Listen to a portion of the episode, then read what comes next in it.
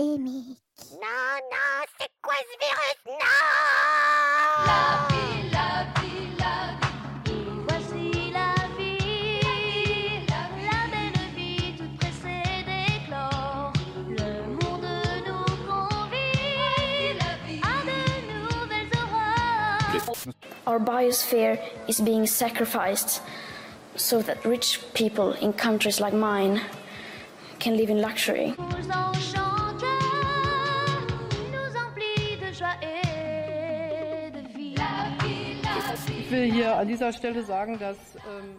Officiellement cette stratégie et plaide pour le développement d'une immunité collective. In my opinion, Europe, the European Union, is facing its biggest test since its foundation. We are lost, we are lost, we are The coronavirus cri- crisis is changing lives. Crisis is changing lives dramatically And tonight. still nothing will stop, nothing pauses. We have ambitions and friendships and courtships that think absolument refinancer en urgence euh, shaking. Non, mais c'est extrêmement important. Je a suis pas là pour moi, to vous avez soil. compris. Je sais, je suis là. Vous savez qui est derrière moi? L'ensemble du corps soignant. C'est extrêmement important. Je suis pas là pour moi, vous avez compris. Je sais, je suis là. Vous savez qui est derrière moi? L'ensemble du corps soignant. I can't see an end in it L'ensemble du corps soignant. Only the end. How is this L'ensemble something to cherish when the tribesmen are dead in their L'ensemble du deserts? To make room for alien structures, develop, develop. Nous sommes en guerre. Je vous le dis avec beaucoup de solennité ce soir, sera sanctionné. Je vous le dis avec beaucoup de solennité ce soir, à ces règles. Toute infraction à ces règles sera sanctionnée. Je vous le dis avec... Après les guerres nucléaires, les guerres des ressources et les zombies, on va s'intéresser ici aux conséquences d'une gigantesque épidémie mortelle et ultra contagieuse sur l'humanité. Radio Pandémique tous ensemble. La decisione giusta oggi è di restare a casa. Il futuro nostro dell'Italia è nelle nostre mani. Esta mañana La mattina me he levantado. mi sono alzato. Bella ciao, bella ciao. Ha sido una cosa necesaria. De la zone euro euh, tentent d'accorder leur violon face à la pandémie et euh, tentent d'accorder leur violon. L'euro euh, tente d'accorder leur violon. Les ministres des Finances de la zone euro euh, tentent d'accorder leur violon expressing face à la pandémie.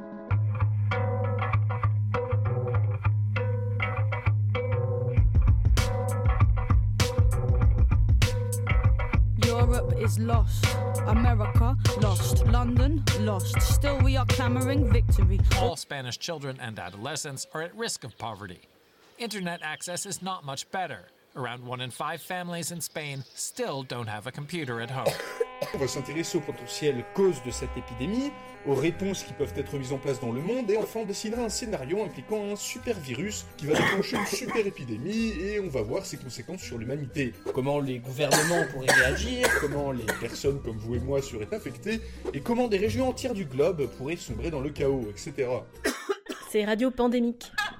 Avec un K. Ah oui, Radio Pandémie, pardon. J'aime bien. In the basement flat by the garages where the people dump their mattresses, Esther's in her kitchen making sandwiches. The slats on her blinds are all wonky and skewed. You can see her from the street before she moves out of view to kick her boots off tired feet. She wipes her forehead with her wrist. She's just back from a double shift. Esther's a carer, doing nights. Behind her on the kitchen wall is a black and white picture of swallows in flight. Her eyes are sore, her muscles ache. She cracks a beer and swigs it. She holds it to her thirsty lips and necks it till it's finished. It's 4:18 a.m. again. Her brain is full from all she's done that day. She knows that she won't sleep a wink before the sun is on its way. She's worried about the world tonight. She's worried all the time. She don't know how she's supposed to put it from her mind. m'appelle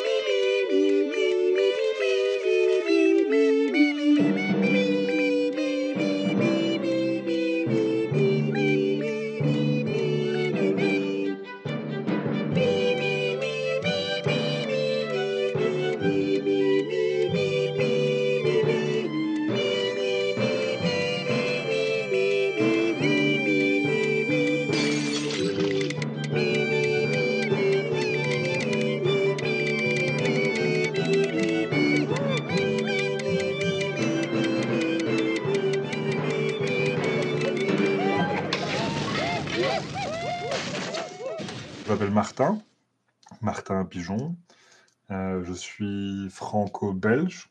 Euh, je suis d'origine française, mais ça fait 15 ans euh, que je vis à Bruxelles. Euh, J'y ai fait ma vie, d'adulte en tout cas. Et à force, bah, je suis devenu belge aussi. Et ça fait un peu plus de 10 ans maintenant que je travaille pour une association qui est un observatoire du lobbying des multinationales au niveau européen, qui s'appelle Corporate Europe Observatory, Observatoire de l'Europe des entreprises. Euh, mon premier boulot là chez eux, c'était de travailler plutôt sur le secteur de l'eau, euh, la privatisation de l'eau, la gestion de l'eau aussi, ce qui est un sujet magnifique d'ailleurs. Euh, et depuis 2011-2012 à peu près, je travaille plutôt sur les questions liées à l'agroalimentaire. Donc, notamment, mais pas du tout exclusivement, le sujet des pesticides, par exemple, euh, des additifs, l'évaluation euh, sanitaire des produits euh, avant ou pendant, d'ailleurs, parfois, qu'ils sont mis sur le marché. Donc ça, c'est le, cœur un peu de, mon travail, mais en tant que seul francophone actuel de l'équipe, je suis aussi amené très fréquemment à expliquer le travail de, CEO en général, notamment aux médias. Et du coup, bah, je, je, suis amené à, m'exprimer sur euh, des sujets de toute nature, Euh, mais toujours avec cet angle de que font les lobbies et comment on peut éventuellement redresser un petit peu le déséquilibre que nous constatons.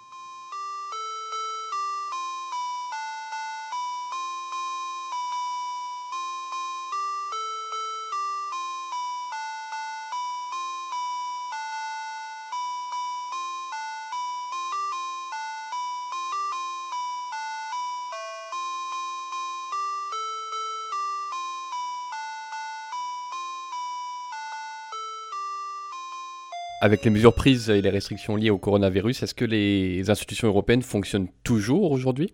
Alors oui, elles fonctionnent. Euh, avec des nuances et elles ont, pour ce que j'en ai, pour ce que j'ai pu en voir en tout cas, euh, ça leur a pris, je pense comme tout le monde, un certain temps à s'adapter. Peut-être encore un peu plus de temps parce que ce sont des très grosses institutions qui bougent très lentement. Euh, mais oui, oui, elles fonctionnent, s- même le Parlement, euh, qui pourtant est plutôt basé sur le principe de la réunion des personnes physiques, parce que c'est comme ça que ça fonctionne, euh, il y a une version à minimum, euh, mais en gros, ils ont quand même, eux, décalé le plus euh, leurs euh, leur- leurs travaux. Je crois qu'il y a une plénière, qui a, une mini plénière qui a été prévue là euh, euh, depuis, depuis le début de tout ça, mais euh, en gros, ils ont tout repoussé au minimum mai, je crois. Euh, la commission, elle, continue de travailler. Euh, bon, avec, j'imagine, des, euh, limites. Euh, et le Conseil, c'est-à-dire les gouvernements, eux, alors lui, travaillent beaucoup. parce que bah, dans l'Union européenne, c'est quand même les États qui décident à la fin et au début. Et avec la crise, l'Union européenne est vraiment, vraiment soumise à des tensions extrêmement fortes, qui, à mon avis, menacent même sa destruction, d'ailleurs, pas par- partielle, parce que, bon, pour faire vite, mais il y a une. D'abord, la santé est une compétence nationale euh, de base, euh, même si le médicament est une compétence européenne. Donc, les, lobbies, pharmaceutiques, par exemple, sont très actifs en ce moment. Je reviendrai là-dessus. Euh, mais donc, mais ça, c'est quelque chose qui est relativement bien décrit dans les médias en ce moment. En ce moment, il y a des, des bagarres terribles entre les gouvernements nationaux pour savoir comment se coordonner ou pas, comment réagir ou pas. Par exemple, euh, un truc qui pourrait faire sens du point de vue européen, c'est euh, de coordonner le déconfinement, la sortie du confinement. Euh, et parce que ça a fait sens, les États ont demandé à la Commission, il y a, je crois, deux semaines maintenant, bah, de proposer une stratégie de sortie. Ce que la Commission a fait, et maintenant qu'elle l'a fait, les États n'en veulent plus. Pourquoi? Parce qu'ils sont en panique et ils sont aussi en mode récupération, donc euh, ils, ne, et, et ils ne, et ils ne veulent pas laisser la Commission coordonner, parce que ça, lui, ça reviendra à lui donner ce pouvoir-là. Donc euh, on est dans une espèce de pas de deux comme ça, euh, où on veut une coordination, mais il n'y a pas de coordination. C'est le bordel. C'est le bordel. Pas pour tout. Hein, alors là, pour ce qui est de sauver les banques, par exemple, ça a été très très vite. Euh, la Banque centrale euh, s'en est chargée, ça a pris quelques heures, euh, quelques jours pour être plus précis, parce qu'elle a dû s'y reprendre la deuxième fois. La première fois, elle n'avait pas été assez rassurante, donc elle a, mis plus d'argent après, ça a plus rassuré les banques. Donc voilà, là, ça, pour ça, ça pour ça, ça a été très très vite, mais c'est l'avantage d'avoir une banque centrale indépendante du politique, qui n'a de compte à rendre à personne d'autre qu'à elle-même, c'est qu'elle peut aller vite.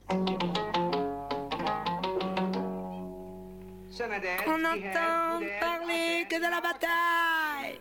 Qu'on entende parler que de la bataille. Que tous les efforts soient mis au service de la bataille. Que tous les efforts soient mis au service de la bataille. Que des chants mélodieux exaltent la bataille. Que des chants mélodieux exaltent la bataille.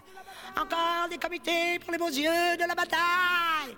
Encore des comités pour les beaux yeux de la bataille. Un coup de chapeau, les gars, pour Notre-Dame de la bataille. Un coup de chapeau, les gars, pour Notre-Dame de la bataille. Un coup de chapeau à ceux qui préparent la bataille. Un coup de chapeau à ceux qui préparent la bataille. Encore des emprunts du trésor pour la bataille. Encore des emprunts du trésor pour la bataille. Il faut que tout le monde participe à la bataille. Il faut que tout le monde participe à la bataille. Aucun être vivant ne pourra se soustraire à la bataille. Aucun être vivant ne pourra se soustraire à la bataille. Que la mort me prenne s'il n'a pas lieu la bataille. Que la mort te prenne s'il n'a pas lieu la bataille. Inéluctablement aura lieu la bataille. Inéluctablement aura lieu la bataille. Un coup de chapeau à l'inéluctabilité de la bataille? Un coup de chapeau à l'inéluctabilité de la bataille. Un discours capital va exposer le déroulement de la bataille. 20 discours capitaux ont exposé le déroulement de la bataille. Nous avons mobilisé un million de soldats pour la bataille. Vous avez mobilisé un million de soldats pour la bataille. Nous avons pétri du pain noir pour la bataille. Nous avons mangé du pain noir pour la bataille. Le peuple a faim, le peuple a froid pour la bataille. Le peuple a faim, le peuple a froid pour la bataille. Le peuple, le destin, l'honneur, la bataille. Tu nous fais chier, où est-elle cette bataille? Fermez vos gueules et criez en cœur, vive la bataille. Où est-elle cette bataille? Comment, police, arrêtez ces espions? Ne m'avez-vous pas entendu dire qu'on ne doit parler que de la bataille? Où est-elle cette bataille?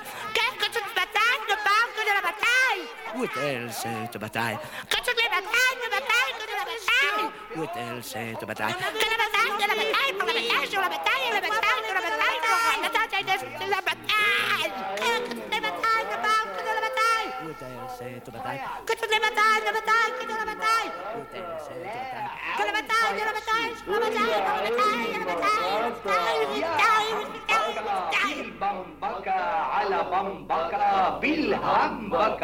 Au niveau de votre travail de vigilance auprès de, des lobbies qui gravitent autour de ces institutions européennes, comment ça se passe? Ce qu'il faut voir, c'est que le lobbying, c'est à la base euh, un métier qui est vraiment basé sur les réseaux, sur les euh, affinités, sur les rencontres, euh, sur les liens de, confi- de confiance qu'on peut tisser dans le temps avec des gens. Et donc, quand évidemment tout le monde est confiné, euh, ça, c'est plus possible. On peut plus inviter les gens à déjeuner, euh, les lobbyistes ne peuvent plus euh, organiser des, conférences, des, trucs comme ça. Donc ça, c'est un grand changement.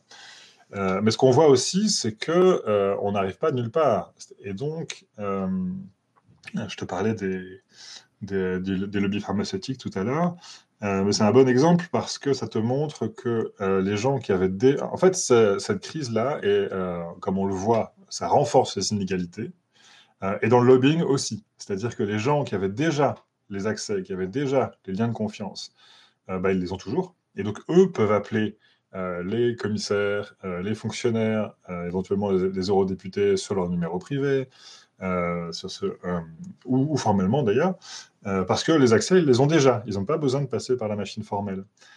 Et donc, et, puis il y a une histoire de statut aussi, bien sûr. Et donc, par exemple, euh, ça fait trois semaines maintenant que la commissaire à la santé euh, a une vidéoconférence hebdomadaire avec l'industrie pharmaceutique au grand complet, enfin, leur lobbyiste à Bruxelles. Euh, alors que pour les ONG, euh, rien de tout ça. Euh, pourtant, il y a, pourtant, il y a des gros sujets à discuter. L'Union européenne et la Commission en particulier est en train de mettre beaucoup d'argent sur la table pour donner à l'industrie pharmaceutique pour vite trouver des solutions contre le coronavirus.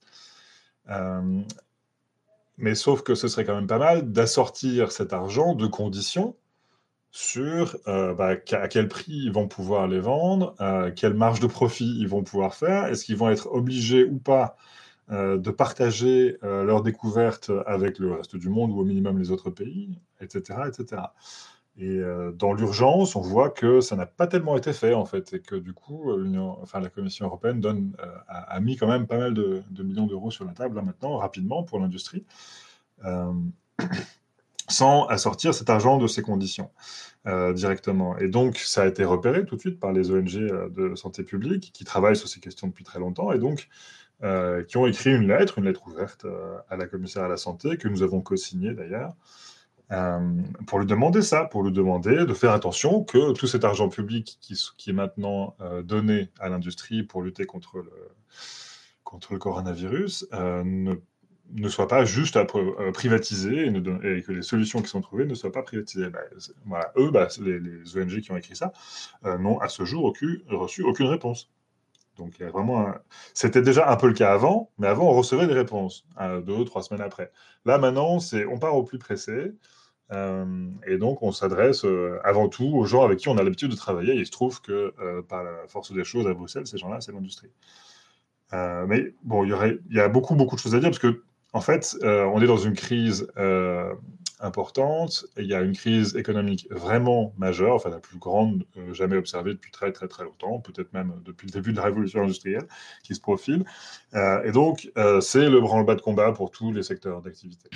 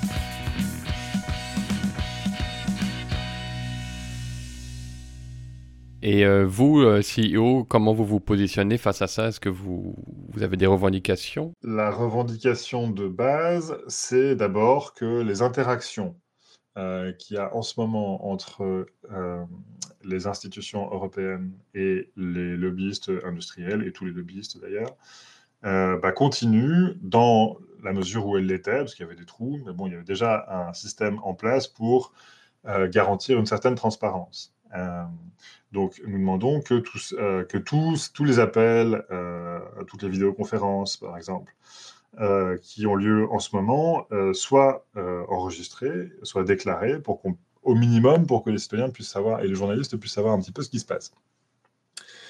Euh, ensuite, euh, évidemment, euh, bon, tout ça est très nouveau, mais ça va très vite. Et donc, ce qu'on ce qu'on voit, c'est qu'effectivement, la, la crise renforce les inégalités dans ce domaine-là, et que donc, aujourd'hui, plus que jamais, il serait souhaitable que la Commission, notamment parce que, mais les États aussi, fassent un effort supplémentaire pour, pour s'adresser en fait à la société civile, pour faire attention à ce qu'elle a à demander. Et le problème, c'est que ça n'a pas lieu parce qu'on est dans l'urgence euh, et que euh, c'est aussi lié à la nature des. Alors, ça, dé- ça dépend après hein, des gouvernements euh, et des institutions auxquelles on s'adresse, mais selon qu'elles sont plus ou moins proches du business ou de la société civile, disons, il n'y a pas les mêmes priorités qui sont données.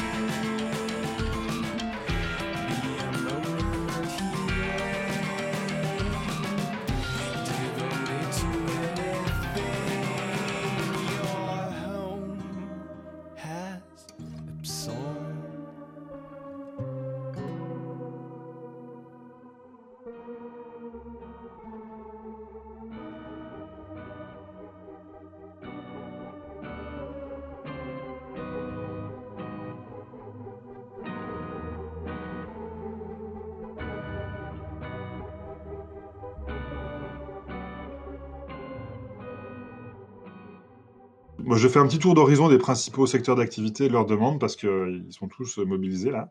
Euh, donc, si tu veux, je peux commencer par la pharmacie. Alors, la pharmacie, ça les arrange beaucoup ce qui se passe euh, parce qu'ils n'avaient pas une très bonne image. Et là, d'un seul coup, euh, quand même, il y a beaucoup de gens qui les voient comme d'un seul coup très nécessaires, euh, alors qu'ils ont reçu beaucoup, beaucoup, beaucoup d'argent euh, pour développer des, bah, notamment des vaccins euh, contre les trucs. Euh, et puis, euh, et puis bah, ils n'ont rien fait. Enfin, ils, ils ont, pas qu'ils n'ont rien fait, mais ce qu'ils ont fait autre chose. Ça va être l'objet d'ailleurs d'une publication qu'on va faire dans pas très très longtemps. Et donc, déjà d'un point de vue d'image, c'est très, très positif pour eux. Et ils en profitent pour pousser une revendication qui pour eux est essentielle et qu'ils défendent depuis très longtemps, qui est d'obtenir des droits de propriété intellectuelle plus favorables. Par exemple, des, bre- des brevets qui sont plus extensifs et qui durent plus longtemps euh, pour leur garantir plus de profit, parce que vous comprenez, la recherche, ça coûte cher. Il se trouve que la recherche est largement subventionnée par la puissance publique, par, le- par le contribuable. Euh, mais bon, voilà. Donc ça, c'est la pharmacie.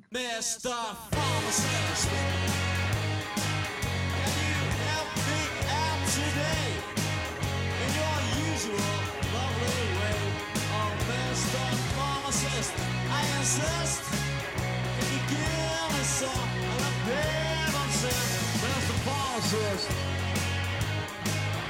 Dear pharmacist, won't you please give me some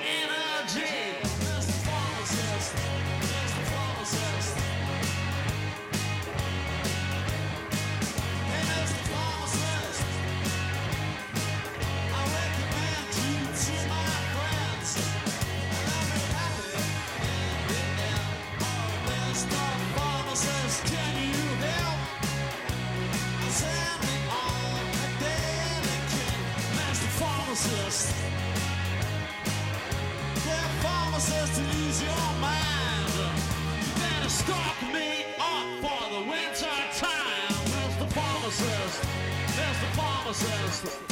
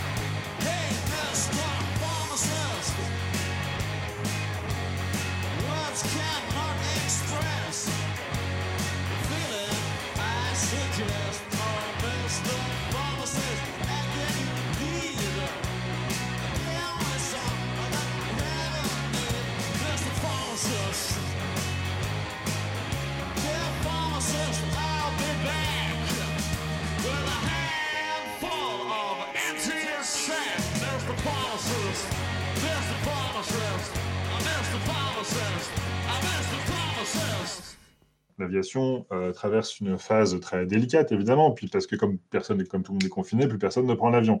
Ce qui fait que pour la première fois, moi, depuis que je vis à Bruxelles, à l'exception de l'éruption euh, du volcan islandais en 2009 ou 2011, je ne sais plus exactement quand c'était, il n'y a quasiment plus un, avion dans le ciel de Bruxelles. On, on découvre qu'est-ce que ce qu'est un ciel, le ciel de Bruxelles, normalement, sans avion.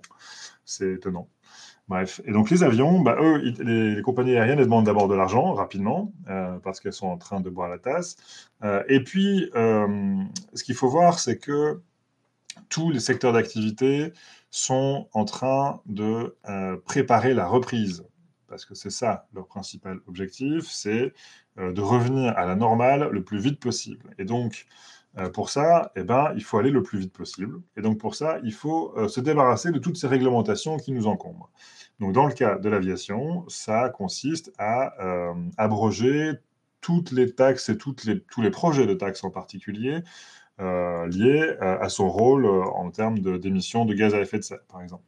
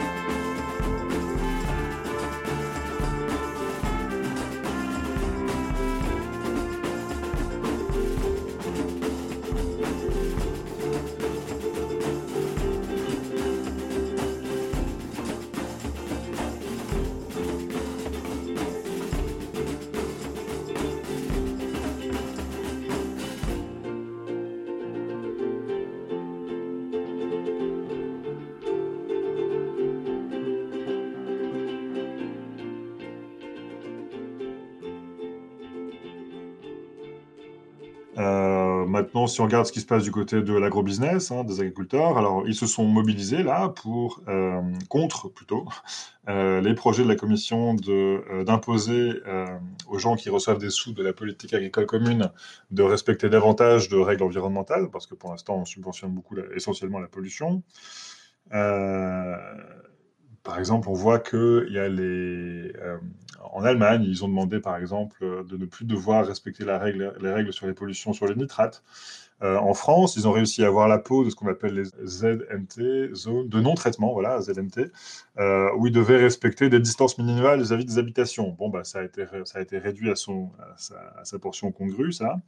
On voit que l'industrie des pesticides aussi en profite pour, se redorer, son, pour redorer son image aussi, hein, vous comprenez. On fait tout ce qu'on peut pour euh, fournir des agriculteurs en produits qui leur sont essentiels pour vous nourrir, etc. Bon.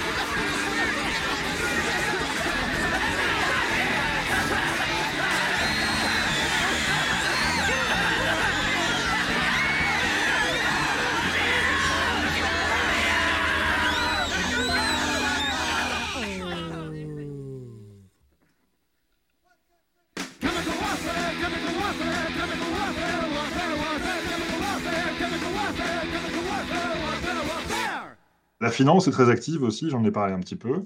Euh, ils ont quand même obtenu que les, règles, de, les règles prudentielles de BAL 3, c'est-à-dire euh, la quantité de capitaux propres qu'ils doivent maintenir vis-à-vis des crédits qu'ils octroient, euh, ils ont, bah, on, voilà, n'en parle plus, donc c'est bien, ils peuvent s'endetter encore plus. Comme je te disais, ils reçoivent mais vraiment des tombereaux d'argent en ce moment pour éviter que les marchés financiers et elles-mêmes, donc les banques, ne se cassent la figure.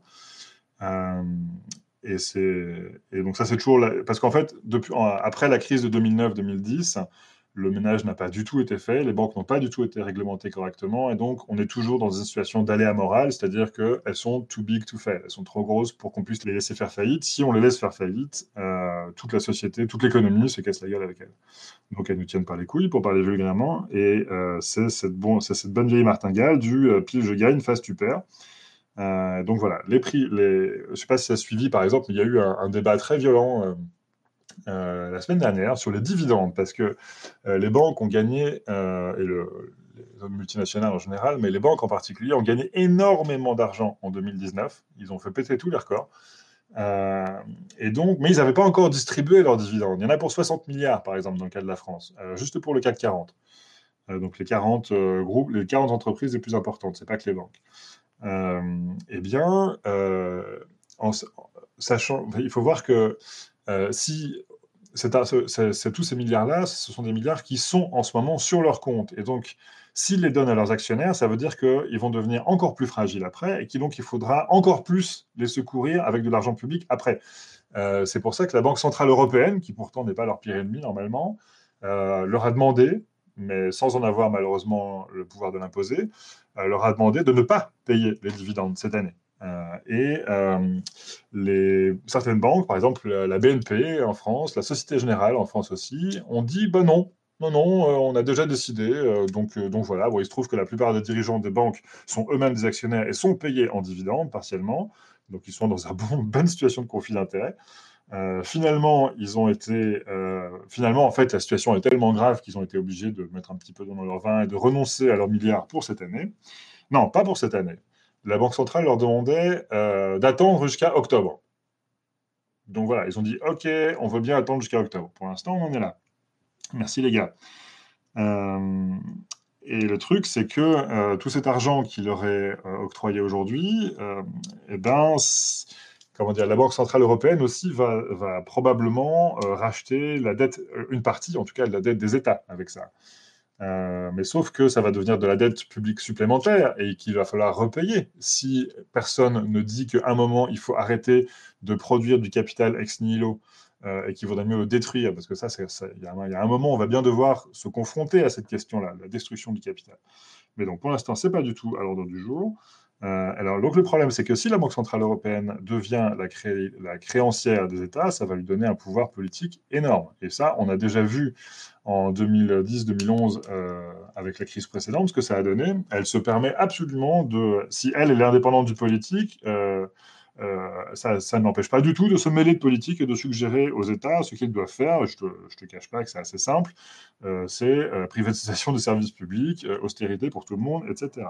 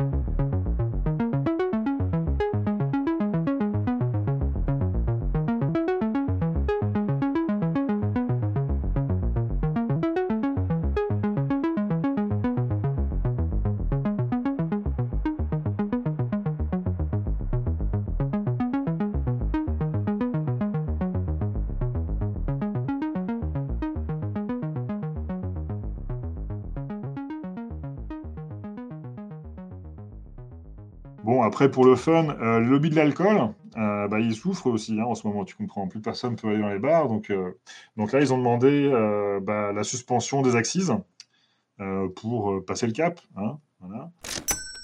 Le lobby des bagnoles aussi, bah, évidemment, ils aimeraient bien qu'on les exempte de ne plus du tout devoir respecter les normes d'émission de CO2, parce que c'est pareil, tu comprends, il va falloir reprendre l'activité économique. Au niveau de l'agroalimentaire, par exemple, euh, ils ont demandé que, euh, de réduire, disons, les tests euh, de sûreté dans la production pendant deux mois, le temps que, le temps que la crise passe. Et pour finir, et parce que c'est pas le moins grave, euh, je sais pas si as vu, mais aux États-Unis, par exemple, euh, les lobbies ont obtenu que euh, l'administration Trump euh, cesse de faire appliquer les réglementations environnementales. Tu te dis, waouh, bon, en même temps, c'est les États-Unis, c'est Trump, ils sont dingues. Euh, ouais, mais non. Euh, en France, aujourd'hui, il y a un truc qui est sorti là, euh, les préfets, donc les représentants de l'État français sur le territoire, dans chaque département, auront le droit pourront permettre de déroger à la loi, à la réglementation dans un certain nombre de, secteurs. Et ben, c'est toujours les mêmes secteurs, hein, les, c'est les, secteurs qui embêtent les bétonneurs notamment, et les pollueurs. C'est l'urbanisme, c'est l'environnement, c'est l'agriculture, des choses comme ça. Euh, donc, c'est vraiment n'importe quoi.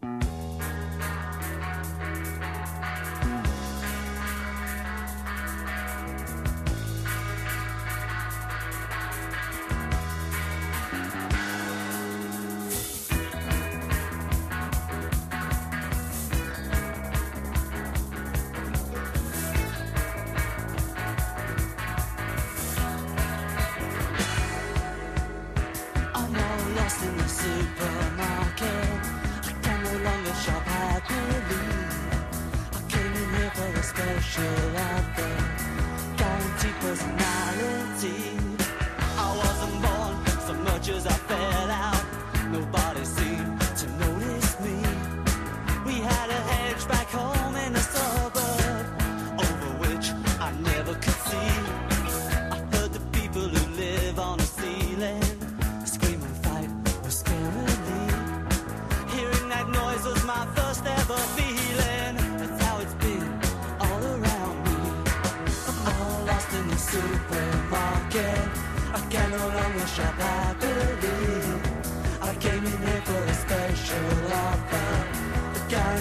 personality.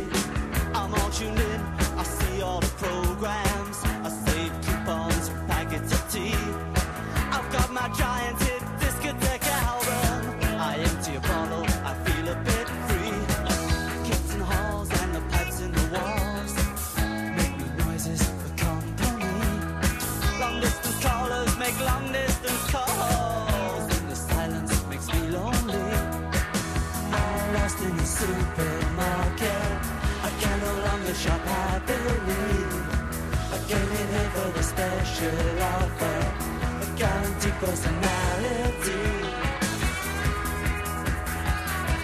It's not here.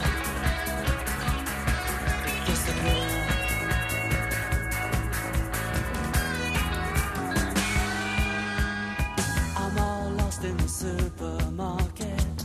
I can no longer shop happily. I came in here for the special offer, guaranteed personality.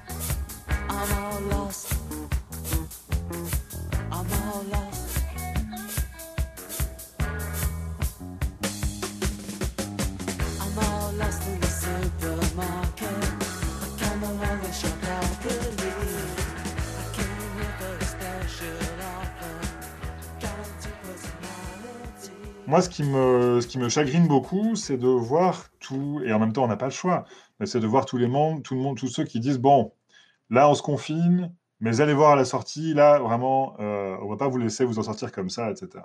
Et évidemment. Euh, mais le problème, c'est qu'entre-temps, euh, ils n'attendent pas, et que donc, euh, toutes ces réglementations qui sont en train de passer, tous ces trucs-là, ça va avoir des effets à long terme, au même titre que ce qui avait échappé disons, euh, en matière de liberté publique euh, à l'antiterrorisme, bah là maintenant, on est quand même sur des violations des libertés publiques absolument majeures. Et le problème, c'est que euh, ça va être, on sait, parce qu'on l'a déjà vécu, on sait que ça va être très difficile de reconquérir tout ce qu'on est en train de perdre et qu'on a déjà perdu. Et donc, dans tous ces secteurs-là, c'est pareil. C'est-à-dire qu'une fois euh, qu'ils auront obtenu euh, ces facilités, ces réglementations, ces, exemptions de taxes, etc., ben, tu comprends, après, ils vont aller pleurer, dire, mais non, mais non, mais on s'est habitué, puis regardez, l'économie est encore fragile, et il faut vraiment reprendre, il faut vraiment euh, soigner la reprise et la croissance. Bon, bon monsieur, vous n'y pensez pas. Et les emplois, hein, qu'est-ce qu'ils vont penser vos électeurs? Et voilà, c'est toujours le même chantage. hein. Et donc, ça va être très difficile de récupérer euh, tout ça. Enfin, je dis dis pas du tout que c'est impossible, mais je dis qu'il faut prendre la dimension du boulot. Il faut vraiment prendre la dimension de ce qui est en train de se de ce qui se passe euh, aussi sur le plan réglementaire.